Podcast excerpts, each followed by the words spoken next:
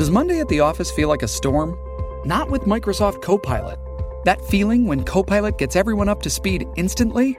It's sunny again. When Copilot simplifies complex data so your teams can act, that sun's shining on a beach. And when Copilot uncovers hidden insights, you're on that beach with your people and you find buried treasure. That's Microsoft Copilot. Learn more at Microsoft.com/slash AI for all.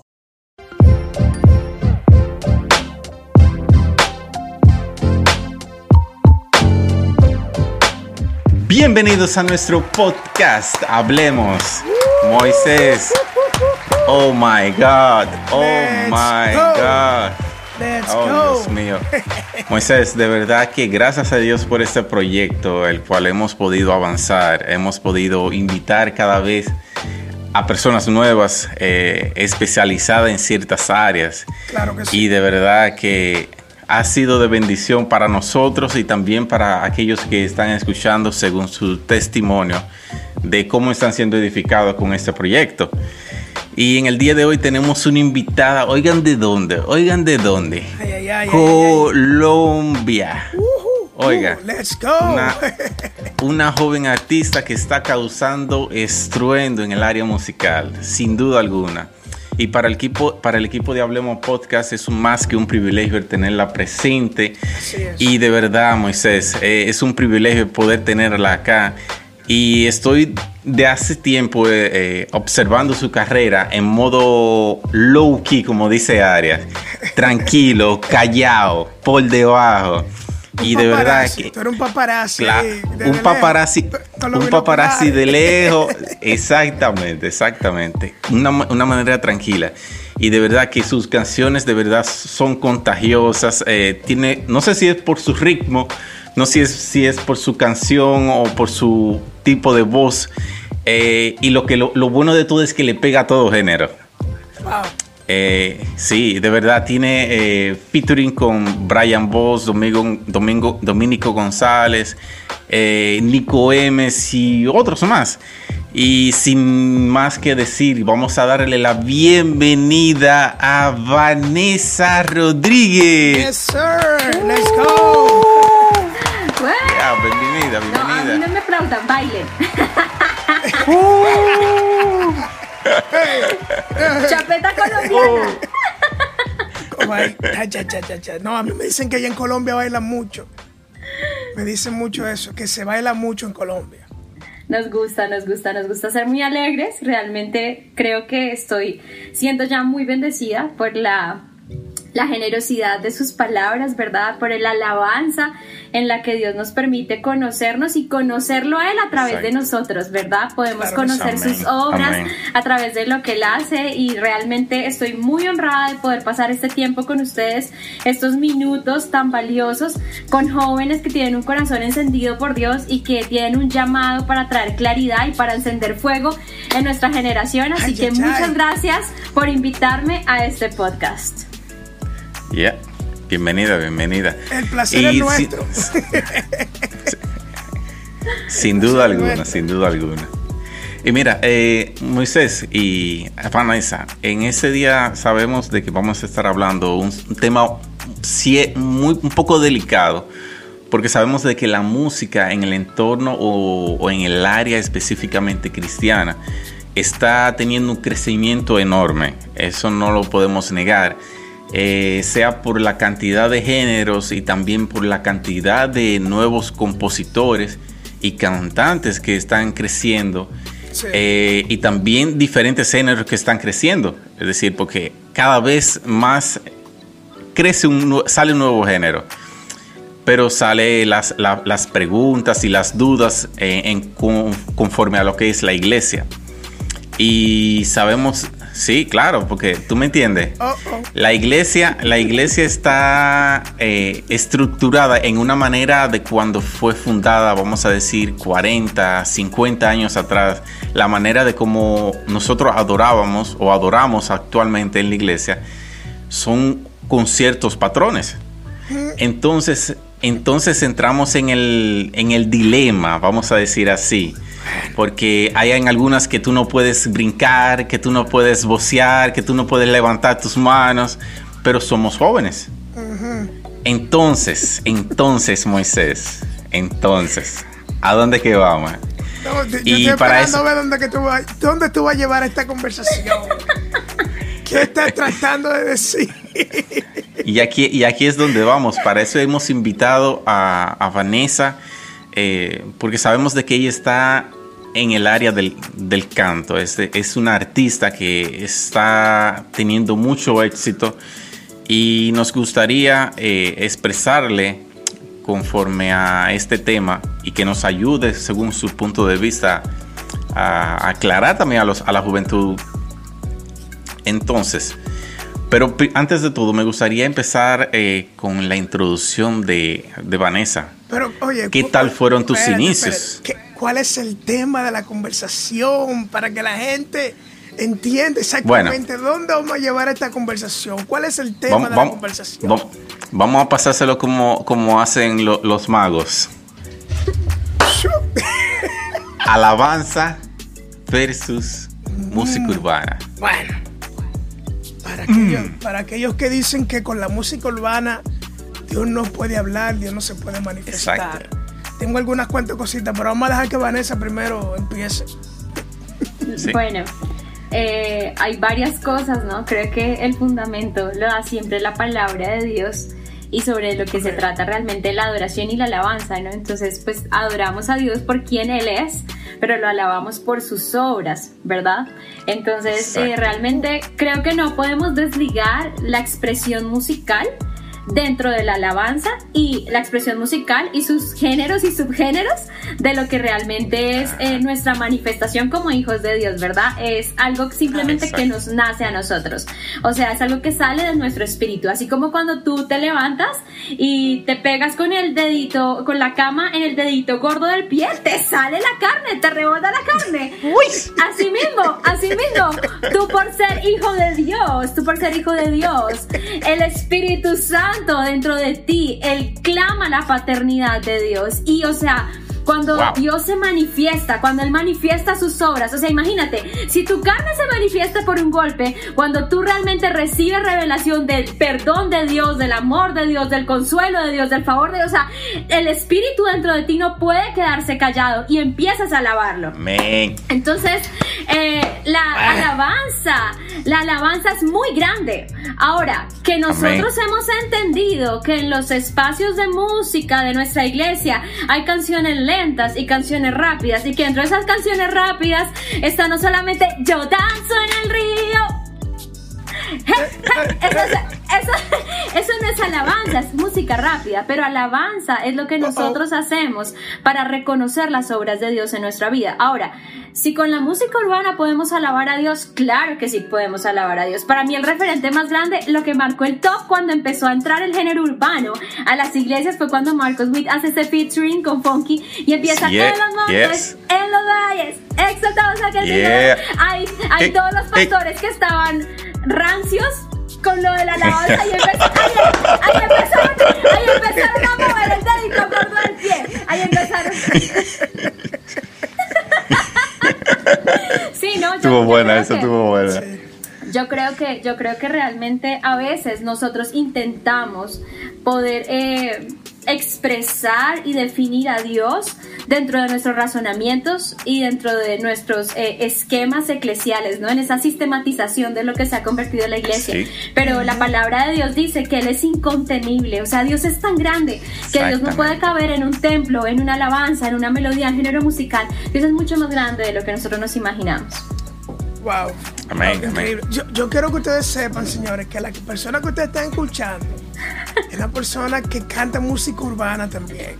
Y la manera de ella conducirse, ella fluye en un fluir pastoral. Dios mío. Esto, esto, es increíble. Hay personas que creen que un cantante urbano no puede ser pastor. ¿Qué, no. tú, ¿Qué tú puedes decirle a esas personas que tienen ese criterio? Que un cantante de música urbana solamente como que lo enmarcan a pastor de jóvenes, pero no puede ser pastor general. ¿Qué tú puedes decir con eso al respecto? Si tiene alguna opinión o alguna o algo que decir con respecto a esta, esta gran divarente que hay en el mundo cristiano en el cual nosotros vivimos en el día de hoy? Ah, bueno, no sé, creo que... ¿Qué es lo que tú quieres? No, mentira. ¿Quieres que me? No. No, no, no, fluye, fluye como, como tú quieras, fluye como pastora, fluye como ministra de la música. Sí, amén, amén. Yo creo que, yo creo que igual el título más grande que podemos tener es el de hijos de Dios, ¿verdad? Hijos amados. Eso fue lo que, lo que sonó del cielo cuando el Padre quiso describir a Jesús, o sea, él pudo haber dicho muchas cosas, pero él dijo, este es mi hijo amado. Y yo creo que si el Padre dijo eso, que de la boca de Dios, que él nos llame hijos, es lo mejor que, que podemos recibir, ¿verdad? Más que cualquier título. Y hay una revelación que tala mucho mi corazón, que cava mucho mi corazón, y es que yo soy más que un pecador perdonado. Yo soy un hijo amado de Dios. Yo soy profundamente oh amado Dios de Dios. mío. Eh, um, Padre eterno y bajo la revelación de esa gracia y el entendimiento de esa gracia profundo en nuestro corazón, debemos entender que la multiforme gracia de Dios se manifiesta a través de muchos dones. Y este es un tiempo en el que nosotros sabemos que Dios necesita ministros altamente capacitados y preparados. El apóstol Pablo pudo presentarse delante de reyes, delante de personas que no compartían su cultura, delante de personas que no compartían su idioma y podía argumentar su fe, no solamente desde una óptica judía, religiosa, tradicional y con revelación, sino a través de la sabiduría que él tenía, porque era un hombre preparado. Entonces Dios ahora necesita pastores que sean versátiles, ministros que sean versátiles. Hay una Lizzie Parra que es una pastora y una canción de ella es una predicación. Está el oh pastor Brian Caro. Pastor Brian Caro y lo predicar es uh, y, y cuando rapea es poderoso. Entonces, obviamente nosotros debemos entender cuál es el rol el que Dios me tiene, para edificar su iglesia o para pescar. O sea, yo soy un pescador, yo soy un edificador. Entonces ahí, o sea, si mi don entra dentro de los cinco dones del ministerio que dice Efesios capítulo 4, pues obviamente yo voy a tener un trabajo dentro de la iglesia. Pero eso a mí no me va, eso a mí no me va a quitar o no me va a, a segregar para no poder hacer alabanza a Dios. Ahora, si soy un ministro no congregacional, sino un ministro itinerante que está yendo y viajando, obviamente tengo que tener tener fundamento de palabra, porque yo puedo a la gente cantarle canciones bonitas, pero no tener contenido. Oh my God. Tú te me estás yendo muy adelante. Dios. Ella está corriendo rápido. Oh. Ella está corriendo rápido. Eric, ella está corriendo muy rápido. Mándale ahí. porque eso se... Oh, oh. Ella está eh. corriendo rápido. Rápido. Oye, porque sabe, Eric, ¿tú sabes lo que pasa? Dios mío. Yo, tengo dos cosas. Una, la primera es que la alabanza, y me gustó la, definición que tú pusiste al principio, la alabanza y la adoración no es un estilo de música. La alabanza, adoración, no es tan rápido, no es, no, es lo que rápido o que lento sea la canción. Alabanza es un estilo de vida. Ahora, Exacto. tenemos muchos jóvenes que ven el gran auge que tienen estos artistas urbanos, eh, que lo podemos mencionar por nombre, sin faltar. No, no tenemos, aquí no le estamos faltando el respeto a nadie, pero vemos el auge que tiene nuestro, hermano, nuestro gran hermano redimido, Alex Zurdo, para, para nombrar algunos. Y ven como que si esto es tan fácil. Y quiere entonces lanzarse hacia la industria o hacia la carrera musical, artísticamente hablando en el género del rap, pero no tienen palabra no oh, portan, no portan nada de, parte de Dios dentro de ellos. Lo único que aportan es experiencia de la calle. Y creen que como con la experiencia de la calle, el tigueraje de la calle, el lenguaje de la calle, como que con eso es suficiente. No estoy diciendo que eso no es útil, pero muchos creen que eso es suficiente. Moisés, te lo digo, te lo digo como lo diría Funky. no, de lo de lo de Tienes el, tienes el talento, pero te falta mucha práctica. Exacto. ¿Qué tan necesario es tener palabra? Portar algo en sí. Antes de ministrar una música urbana que, que a través de la historia, dentro de la iglesia, ha tenido mucho. La gente la ha batallado bastante. Wow. Yo creo que ustedes, no es porque sean ustedes, pero ustedes me han hecho las mejores preguntas de la vida. Sí, porque siento, o sea, donde está el Espíritu de Dios, literalmente hay libertad. Hay muchas cosas que debemos saber. y este... no se caiga, hermano, no se caiga. Dios eh, mío. Hay varias cosas. Primero es que uno es el tiempo del llamado, otro es el tiempo de la preparación y otro es el tiempo del envío.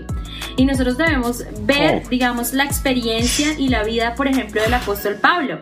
Él cuando da su argumento, cuando él habla en, el, en, la, en la epístola a los Gálatas, él dice, mira, yo fui judío de judíos, de nacimiento, de la tribu de Benjamín, más celoso de las costumbres que mis padres.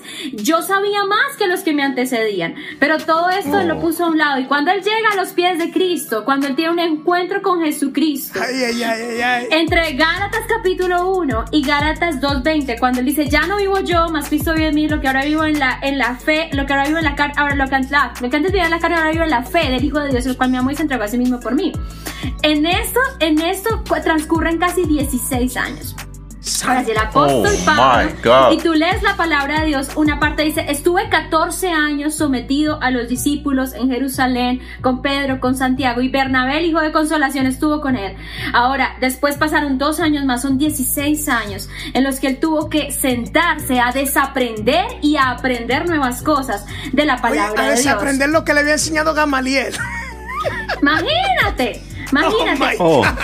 Ahora imagínate tú que cuando a ti te dicen, no, tienes que hacer el discipulado, otra, ay no, qué pereza, eso yo ya lo sé, bautismo en agua, arrepentimiento de pecado, los rudimentos de la fe, yo que sé, no, no, no, no, no, yo tengo que tener un corazón humilde y aprender y estar en un constante aprendizaje. Entonces, ¿qué pasa? Hay mucha gente que tiene el fuego, que tiene el llamado, pero que no tiene la preparación. Entonces, por eso nosotros vemos a muchas personas con muy buena motivación en el ministerio, pero con pésima preparación. Entonces, son personas que tienen mucha gracia y atraen muchas más y yo no estoy hablando de los fenómenos de youtubers cristianos, de TikTok cristianos, porque hay apóstoles, pastores, personas, predicadores que tienen iglesias de multitudes y que no enseñan la sana doctrina ni las sanas palabras de Jesucristo. Entonces estas personas oh. tienen una motivación, una gracia enorme, pero una preparación terrible. Entonces, ¿qué pasa? Estas personas llevan a confusión a otros.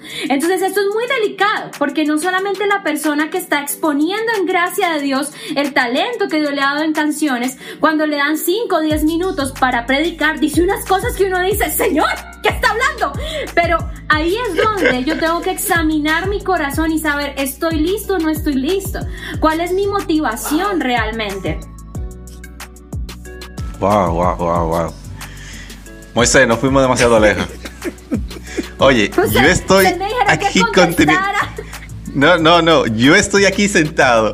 Me estoy conteniendo no arrancaba los, audífonos para no salir corriendo. Yo, yo estoy tratando de contenerme. Yo estoy tratando de contenerme aquí porque es una gran verdad. Porque en este día, señores, lamentablemente nosotros vemos artistas, vemos gente que hacen contenido y solamente le ponen como eslogan aquí para edificar. Y realmente esa no es la intención. Porque, sigue tú, Eric, para no meterme en problemas por aquí. ay, Señor del eh, cielo. El, tener eh, una voz tan melodiosa, te vemos eh, enfocada en el género urbano, en la adoración también. ¿Por qué música urbana y no adoración? Bueno, en el caso mío, yo voy a responder la pregunta directamente para mi ministerio. Yo estoy en el Ministerio de, la Alabanza y de la Adoración desde los 11 años, yo tengo 29 años.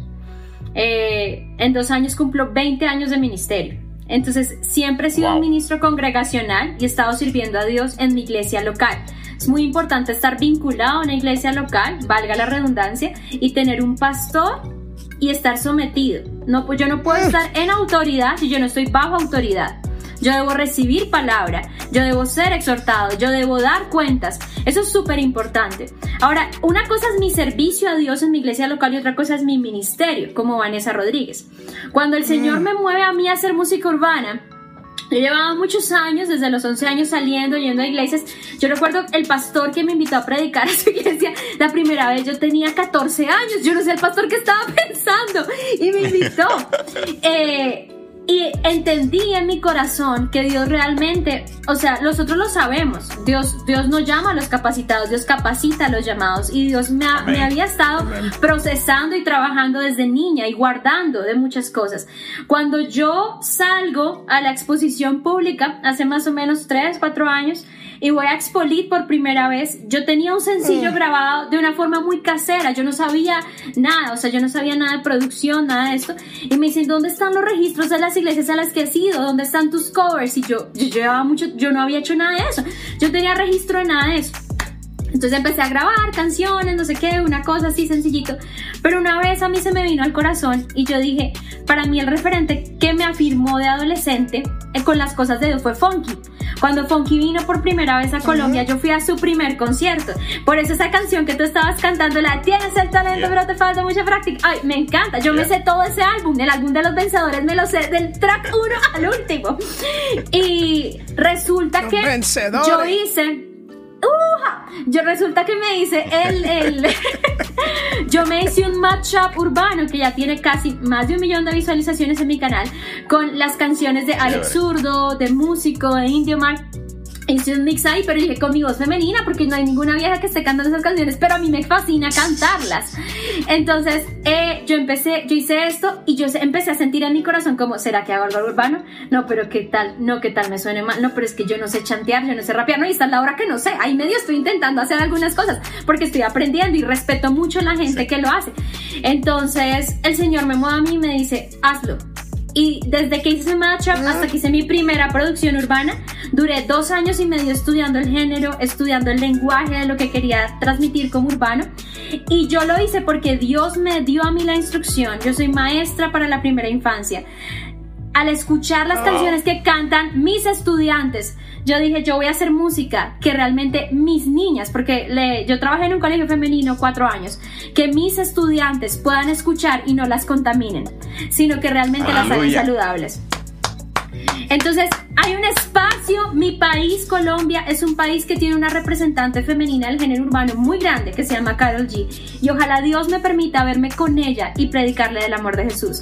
Pero si hay referentes desde Argentina, porque Argentina está subiendo las representantes eh, urbanas de Argentina, eh, las que están en el género están subiendo un montón. Yo digo, Señor, ¿tú por qué no lo puedes hacer con personas que te aman? Con mujeres que no tenemos que salir vulgares, con mujeres que no tenemos que denigrarnos, que no tenemos que por ese Señor, yo lo quiero hacer, yo quiero ser un referente para esas niñas. Y por eso lo estoy haciendo. Realmente por eso lo estoy haciendo. Dice la palabra de Dios. Y así murió David sirviendo a su generación. O sea, yo quiero estos años de juventud que tengo, mis siguientes años para ser un referente para mi generación femenino del género urbano. Ahora, yo sigo adorando, yo sigo haciendo mis cosas en mi iglesia local, pero mi ministerio es para poder llegarle a estas chicas que necesitan escuchar de Jesús desde esta forma.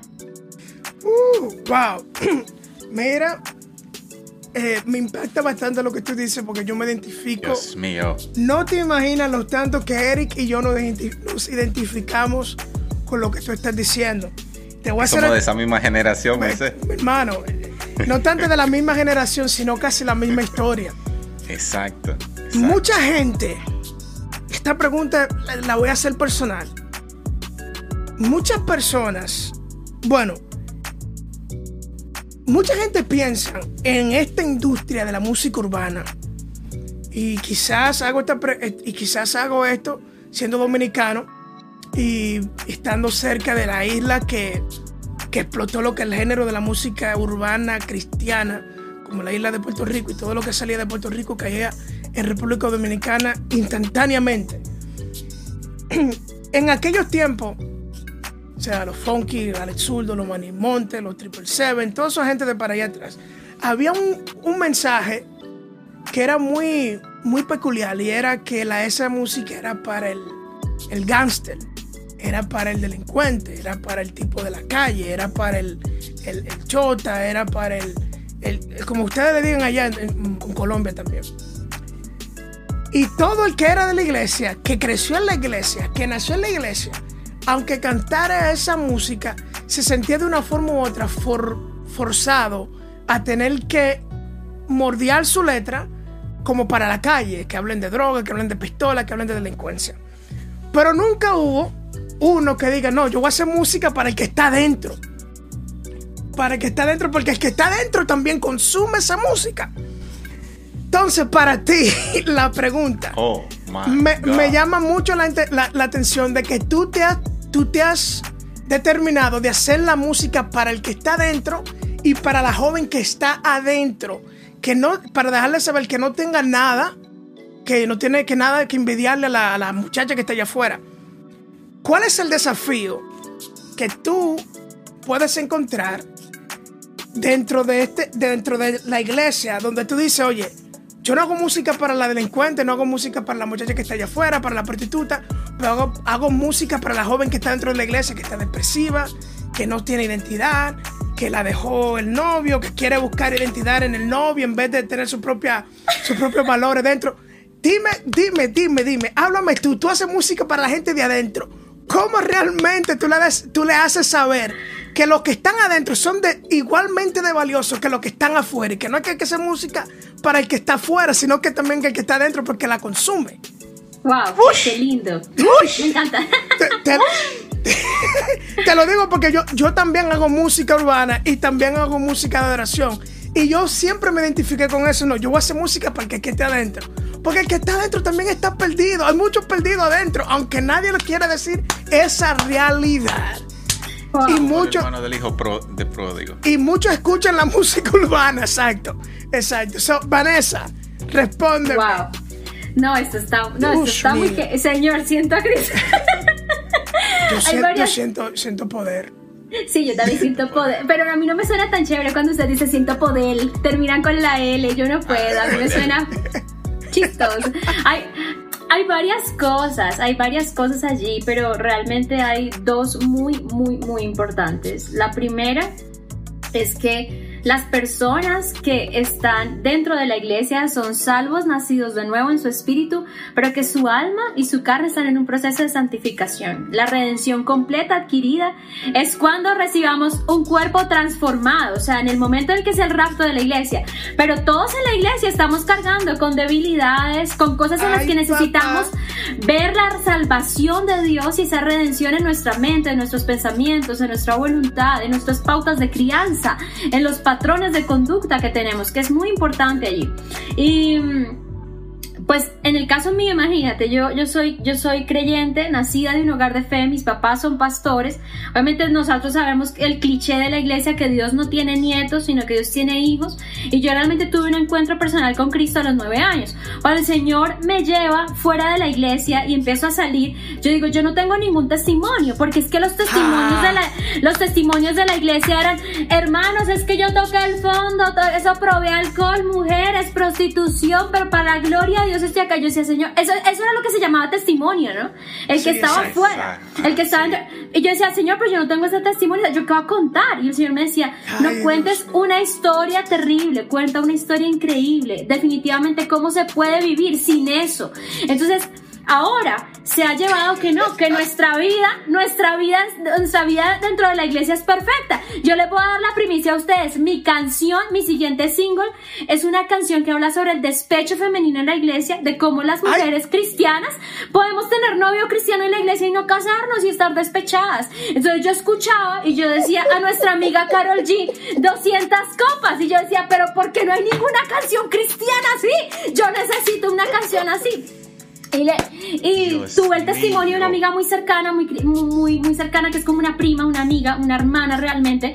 Y le dije a mi hermano, mi hermano es el compositor de mis canciones, le dije, pase la guitarra y toque que va a empezar a cantar. Y empezamos a sacar eso que había en nuestro corazón.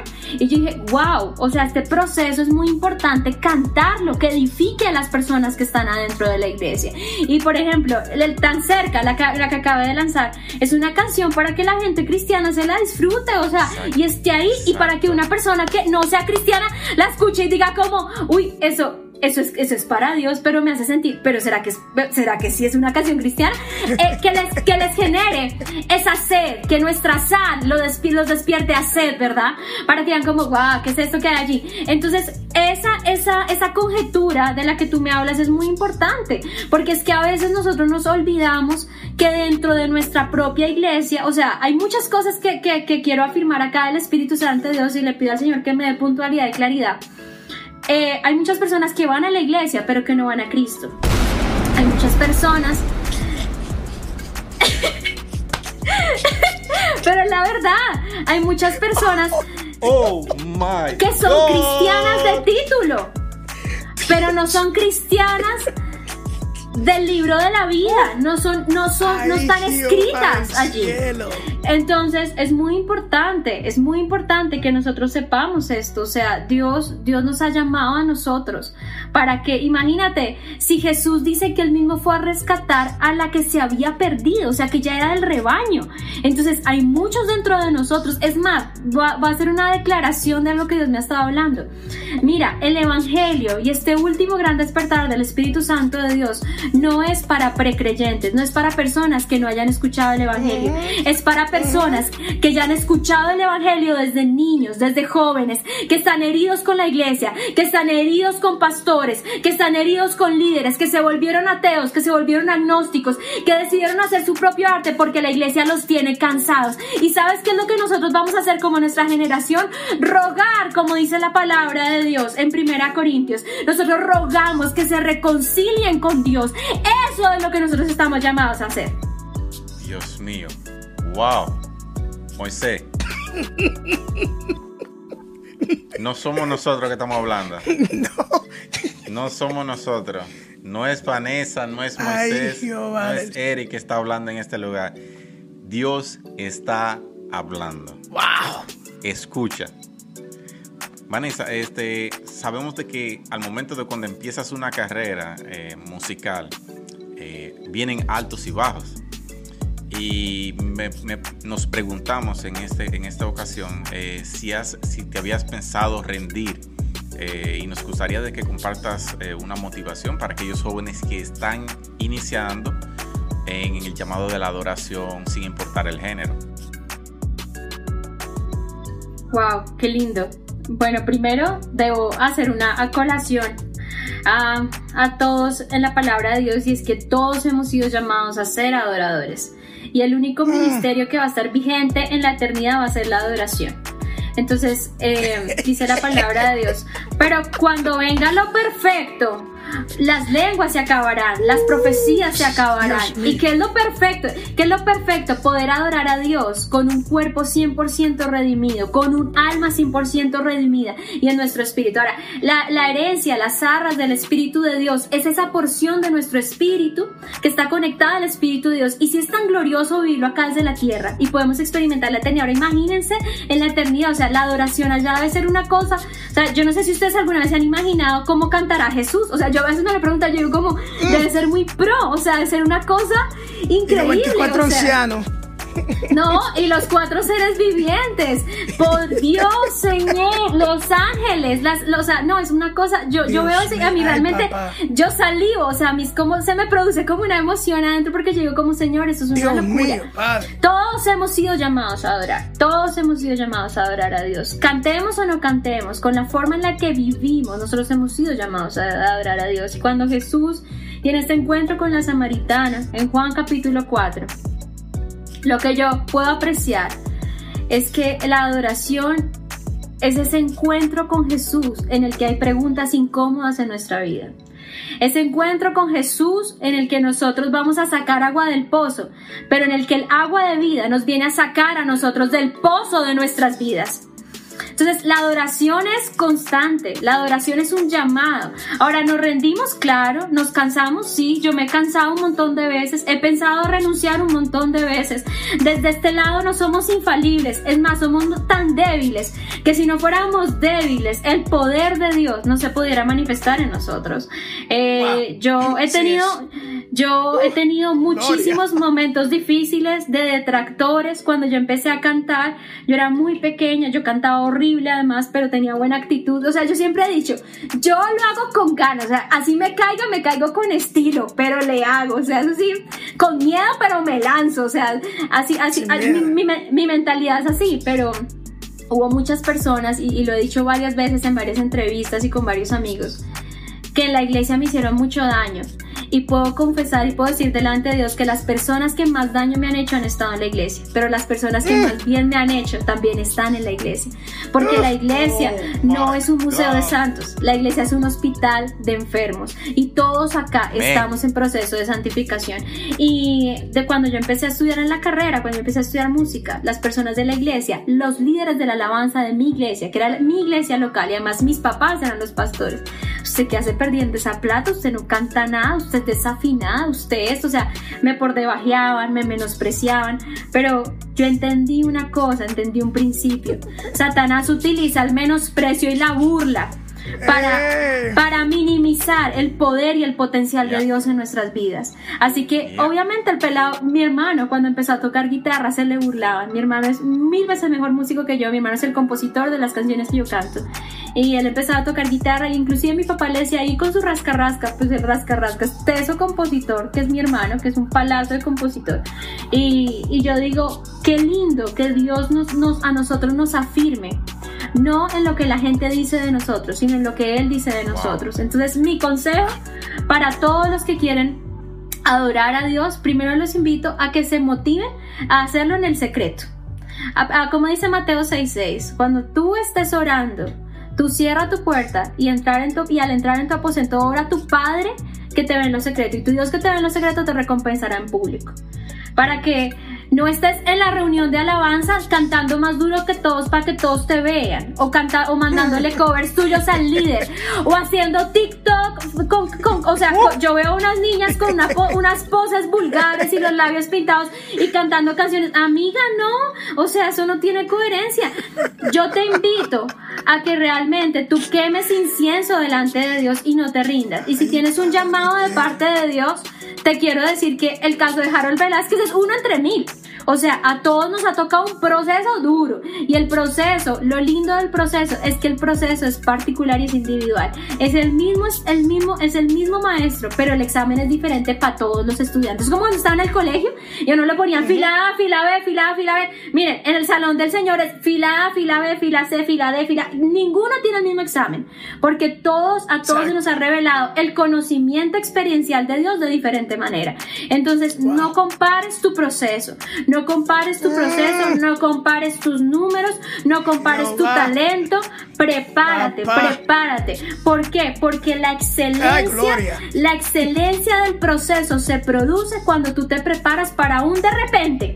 Y eso fue lo que pasó allí en Hechos, en Hechos 16. Cuando hubo el de repente, Dios tembló, Dios hizo temblar a través de la adoración. Entonces prepárate, prepárate y adora a Dios, adóralo en secreto, adóralo cuando estés en en el trabajo, cuando estés lavando los platos, cuando estés haciendo el aseo en tu casa, cuando estés desocupado, en vez de hacer tanto scrolling en tu pantalla, empieza a adorar al Señor y prepárate, y prepárate, y prepárate, y, y pues si te rindes, yo digo que el asunto no es rendirse, el asunto es delante de quién te rindes. Entonces, si te rindes, ríndete delante de Dios.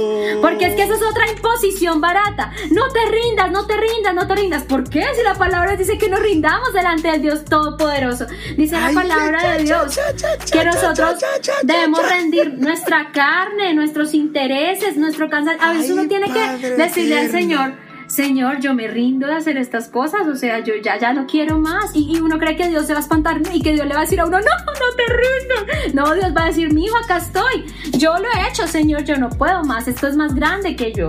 Perdonar esto es más fuerte de lo que yo he creído que puedo soportar, pero Dios dice, acá estoy. Ah, entonces yo te voy a oh mostrar. Oh my God, no, o sea, ¿cómo, cómo, cómo fue eso? No es que no te rindas, sino delante de quién te rinde.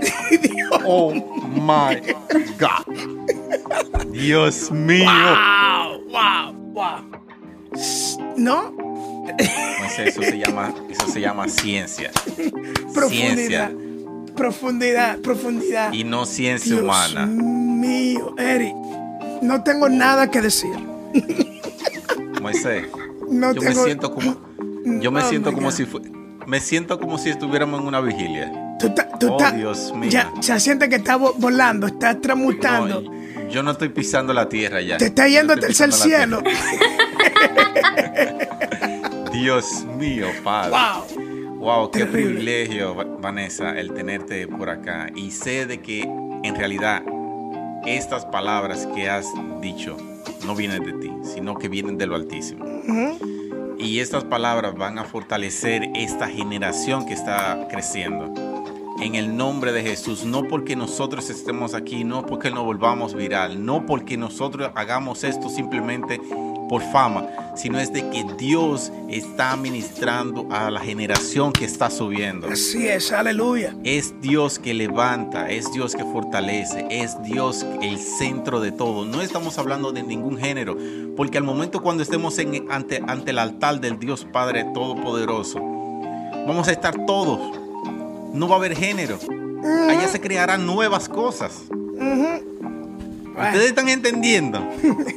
Todo será nuevo. Y allá es donde adoraremos en espíritu y en verdad completamente. Eso es lo más importante. Aquí es simplemente un ensayo. Wow. Moisés, de esta manera concluimos.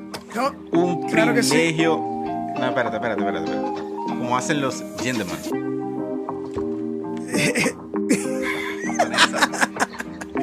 El sombrero, quítese. Dios mío, wow. De verdad, un privilegio. Así, así concluye un, un episodio más de Hablemos Podcast y hasta la próxima. Nos vemos, mi gente. Bye, bye.